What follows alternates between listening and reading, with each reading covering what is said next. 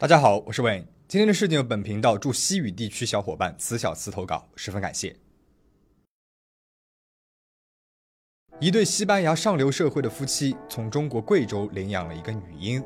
女孩在外人看起来快乐又体面的生活着，却在十三岁的那一年惨遭杀害。凶手很快就被抓到了，但是作案的动机却一直是一个谜。而调查当中发现的层层证据，也引发了人们对动机的种种猜测和讨论。再加上女孩的惨死以及特殊的身份，使得这个案子成为了西班牙近年来最轰动的案件之一。那么今天我们就来讲一讲这桩案件。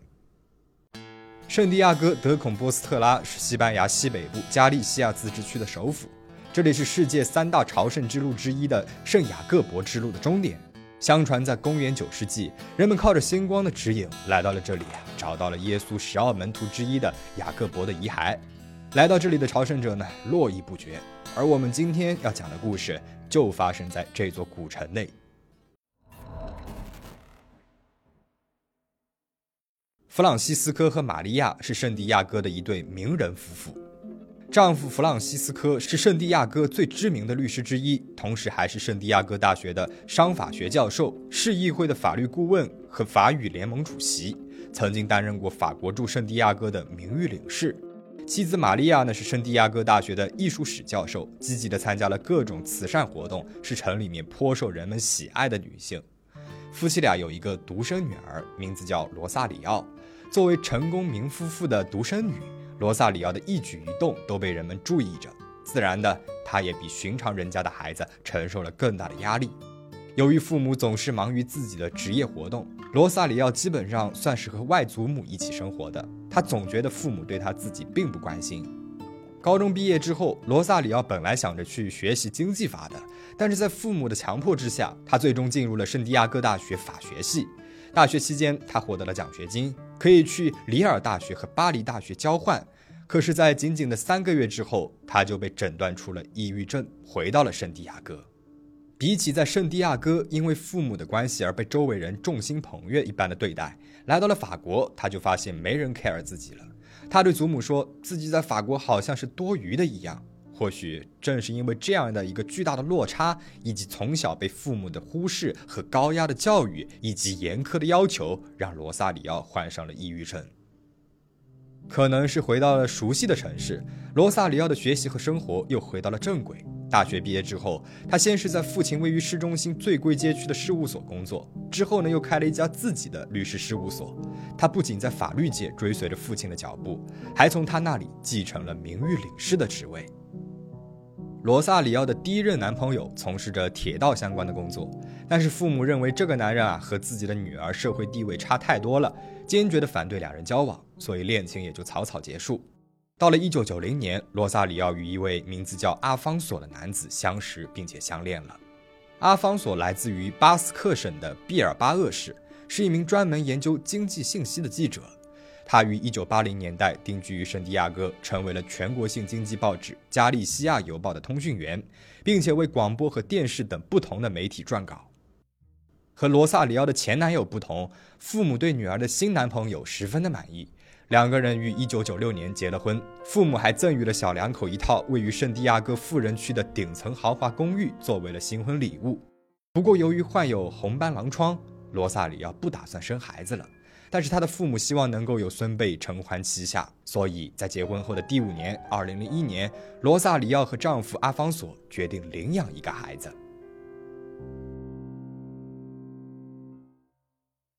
二零零一年的夏天，罗萨里奥和阿方索从西班牙来到了中国贵阳市的福利院内，领养了一个名字叫永芳的九个月大的女孩。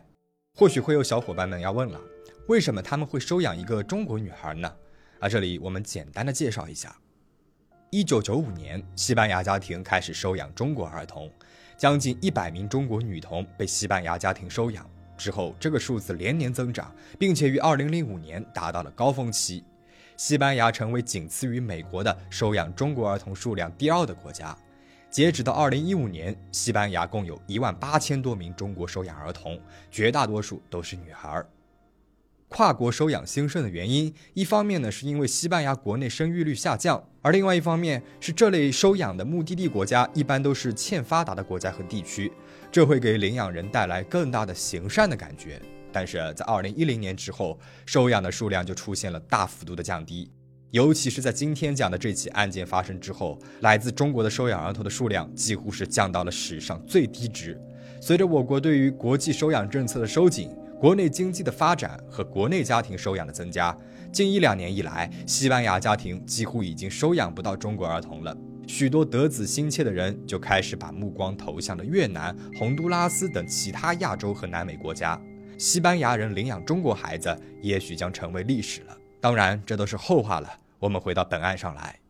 二零零一年的夏天，罗萨里奥夫妻俩参加了一个收养中国孤儿的收养计划，一起来到了贵阳市的福利院。当时才九个月大的永芳，在第一次接触时就和罗萨里奥有了亲密的互动，夫妻俩当下就决定收养他。永芳在两千年九月三十号出生于湖南永州，出生不久之后就被弃养了，几经辗转被贵州的一个儿童福利院收养，然后就被罗萨里奥夫妻俩给收养了。夫妻俩决定保留孩子的中文名字永芳，再加上双方各自的姓氏，又加上了阿宋塔的名字。因为据说收养他的那天正是天主教当中圣母升天日，而阿宋塔正是圣母升天的意思，因此被收养的女孩在西班牙的法定全名是阿宋塔永芳巴斯特拉波尔图，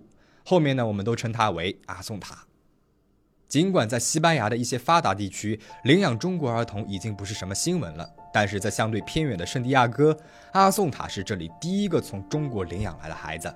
再加上外祖父母一家的社会影响力，他的到来很快就成为了当地媒体关注的焦点。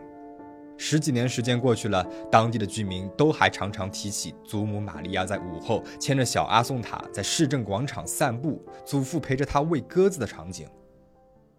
阿宋塔六岁的时候，加利西亚广播公司采访了罗萨里奥和阿方索，他们谈到了领养的时候必须向孤儿院强制性的捐赠三千欧元。而罗萨里奥呢，他认为这是值得的。领养来的孩子就像是亲生孩子一样，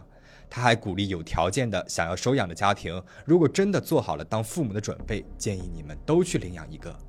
而在外人看来，这夫妻俩的确是把阿宋塔像亲生孩子一样培养着。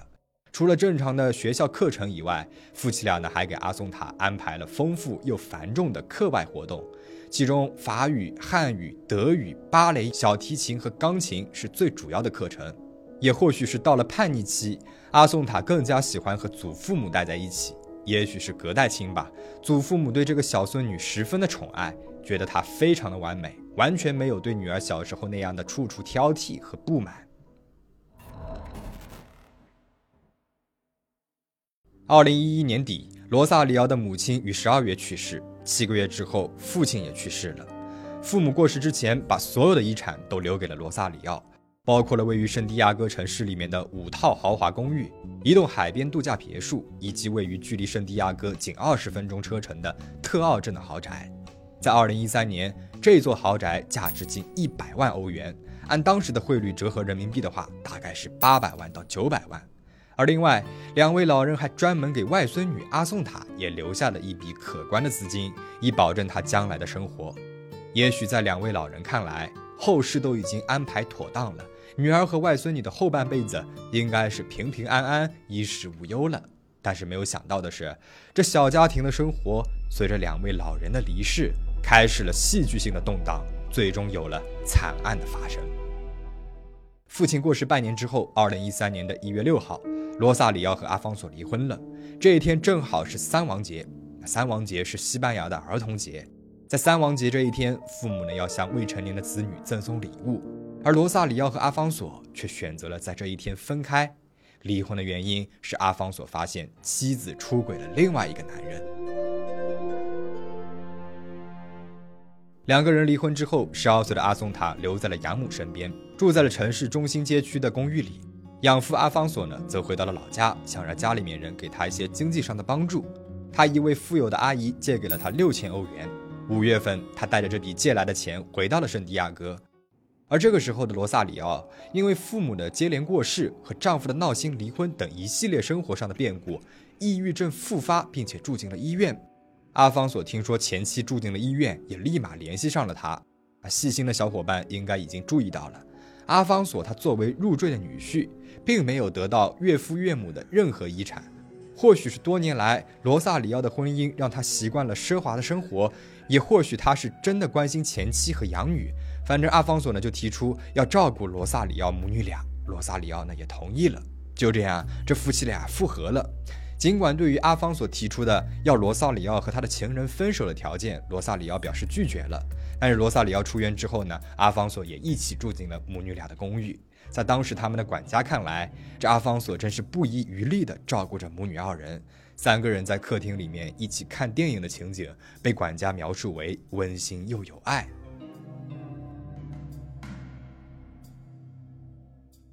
然而，就在九月二十一日，温馨又有爱的生活还没有持续三个月的时间，晚上十点三十一分，夫妻俩就来到了警察局报案，说他们的女儿阿宋塔失踪了。到了二十二号的凌晨一点半左右，在特奥镇的郊区卡切拉斯，两个沿着小路回家的当地人在路边的草丛里面发现了一具少女的尸体，女孩被绳子绑住了手脚。警方初步调查证实了死者正是三个小时之前报案失踪的阿宋塔。法医进行了尸检之后，发现女孩是死于窒息，体内残留的劳拉西泮的药量高达近二十七片，相当于是每日成人建议服药量的九到十倍。警方推断，这是这样高剂量的用药量导致了她的昏迷，随后呢被人捂住了口鼻，直至窒息，再加上被捆住了手脚，使他无法求救或自救。女孩最终于晚上的七点到八点之间死亡了。当天晚上值班的警官哈维尔在凌晨四点四十五分向女孩的养父母报告了这个不幸的消息，而这也让哈维尔想起了女孩养父跟他讲过的奇怪的话。就在几个小时之前。他在报案人位于市中心的公寓例行检查的时候，女孩的养父阿方索提到，七月四号夜晚，也就是案发前两个月，有一个蒙面男子试图在阿宋塔睡觉的时候勒死他，但是没能够得逞。警方呢就觉得非常奇怪，为什么不报案呀？罗萨里奥解释道说，他当时没有报警呢，是不希望女儿因为警方的问话再次回忆起那个可怕的夜晚。哈维尔警官听完这话就觉得不对劲。后来，他和阿方索一起在公寓外抽了一支烟。期间，阿方索低声地对他说：“阿宋塔一定死了，我只希望他没有被强暴。”如果说当时警员听到了这话只是感到反常，那现在找到了阿宋塔的尸体了，这夫妻俩的话越想越觉得可疑。第二天，警察便找来了养父母问话。罗萨里奥前后不一的证词，让这夫妻俩彻底的暴露了。在报案阿宋塔失踪的时候，罗萨里奥说，他于晚上的七点左右将阿宋塔独自的留在了市中心的家里，而他自己呢出门办事情去了。几个小时回家的时候，女儿已经不见了。但这次在警察的问话当中，他又说，当天下午的五点五十左右，他和女儿返回了圣地亚哥的市中心，并且将女儿留在了父亲阿方索家附近。然后他独自回到了在蒙托托的乡间别墅。几个小时之后，他回到家的时候，女孩已经不见了。然而他不知道的是，警方找到了当天下午附近道路和银行的监控录像，和罗萨里奥说的是完全对不上。那么现在，让我们来看看，在阿宋塔死亡前后几个小时内，这对恶毒的男女都做了些什么事情。根据银行的监控和调取的手机数据显示，当天的下午五点二十一分。在阿方索公寓内吃过午餐之后，阿宋塔独自回到了他和养母罗萨里奥的公寓里。五点二十八分，罗萨里奥走回他的公寓。五点三十八分，阿宋塔的手机连上了罗萨里奥在圣地亚哥的公寓中的网络。六点十二分，罗萨里奥出现在另外一个监控下，他独自进入了他家的车库。六点二十二分，由罗萨里奥驾驶的汽车在前往特奥镇的途中绕过了一个环形交叉路口。路口的监控拍下了母女俩人的身影，而这与罗萨里奥跟警方说的独自回到特奥镇的说法完全不符合。到了晚上的八点四十七分，阿方索的一部手机开始使用了。到了晚上的九点，阿方索出现在了圣地亚哥城银行门口的监控摄像头前多达九次。九点零五分，阿宋塔的手机前后被使用了大约二十次，后经证实是养父阿方索所做。十点三十一分，养父母来到了警察局，报告了阿宋塔失踪了。在晚上的七点到八点这一段时间，没有任何监控设备拍到了阿宋塔，而他的数字设备呢，也没有过任何的使用记录。这也是法医预计的女孩死亡的时间。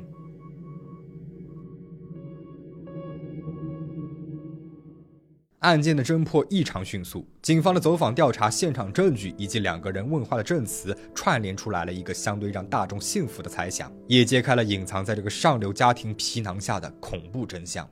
从决定要杀死养女之后，两个人对这个无辜的女孩进行了为期三个月的一系列可怕的尝试。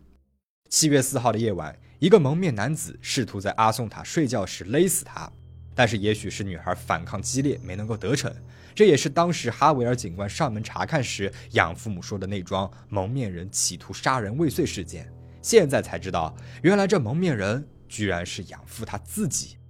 蒙面行凶失败之后，第二天一早，他们总结了经验，认为女孩昏迷的时候下手比较容易，所以他们就决定囤积处方药劳拉西泮。劳拉西泮是一种强效的抗焦虑药，用于治疗焦虑症，并且促进睡眠。但是过量的服用会让人陷入昏睡和神志不清。罗萨里奥因为患有抑郁症，就很容易能够拿到处方。根据城里面的药房的记录，阿方索于七月五号购买了五十片的劳拉西泮，而七月九号，学校的老师就发现阿宋塔上课的时候完全听不进去，而且走路的时候就像是在梦游一样。九号到十七号这一周的时间，阿宋塔和朋友们呢去了周边的小镇度假，也算是暂时的逃离了魔爪。然后他于十七号返回了圣地亚哥，而同一天，养父回到了同一家药店，又购买了二十五片的药。他还告诉药剂师，之前买的那些药全部弄丢了。到了七月二十二号，阿宋塔又出现了一次严重的嗜睡症状。他还告诉老师，他的养父母欺骗了他，养母更是给了他一些白色粉末，让他白天睡觉。可惜的是，老师当时并没有重视这个事情。七月三十号，罗萨里奥骗他的精神科医生，给他开了一些劳拉西泮。就这样，在整个七月当中，这对恶毒的养父母总共购买了一百二十五片药剂。然而，在一整个八月，两个人呢都没有机会使用这些药，因为从七月三十一号到八月二十号，阿宋塔与他的教母住在了另外一个城镇维拉诺瓦。九月，阿宋塔来到了保姆家，过了一个星期，一直到开学。开学后的第一节芭蕾舞课，养父母以阿宋塔身体不适为由请了病假。而就在请假的前一天的九月十七日，阿方索再次去了药房购买了五十片劳西拉泮。九月二十号，案发前夕，罗萨里奥和情人出去约会了，阿宋塔一个人在家里面。晚上，罗萨里奥打电话给阿方索，让他把阿宋塔带去他的家里面照顾。第二天，也就是九月二十一日，罗萨里奥和情人约完会之后，来到了阿方索家里面。一家三口人在阿方索家里面吃饭，然后就接上了我们前面讲到过的监控所拍到的那些画面。下午的五点二十一分，阿宋塔吃完饭之后，独自回到了养母家。七分钟之后，罗萨里奥也跟了出来。六点二十二分，摄像头拍下了罗萨里奥开着车带着阿宋塔回到了特奥镇的身影。此时，也许养父也藏在了后座上。六点三十一分，他们来到了位于特奥镇的豪宅，在那里到底发生了什么，我们不得而知。然后就一直到了晚上的十点三十一分，罗萨里奥和阿方索急急忙忙地跑到了警察局报案，称他们的养女阿松塔失踪了。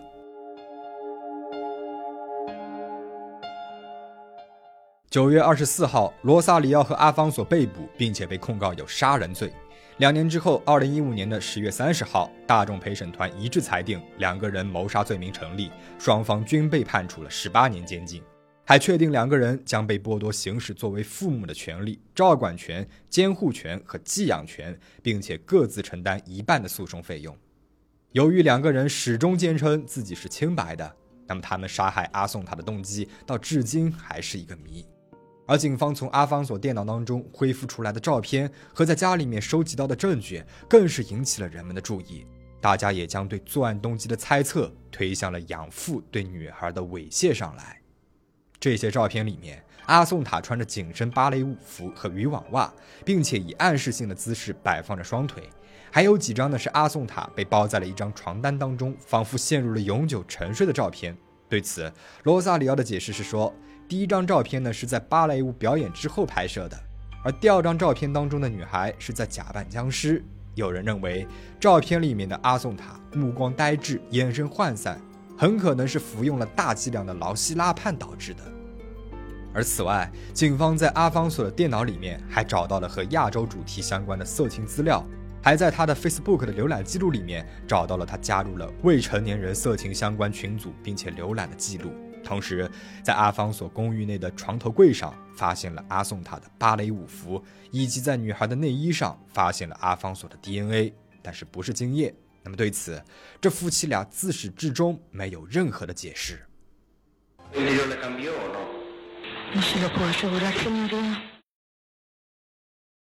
罗萨里奥于二零二零年十一月在阿维拉的布雷瓦监狱服刑期间上吊自杀了。此前，他已经在监狱服刑了五年，并且写过一封长信来申诉自己的清白。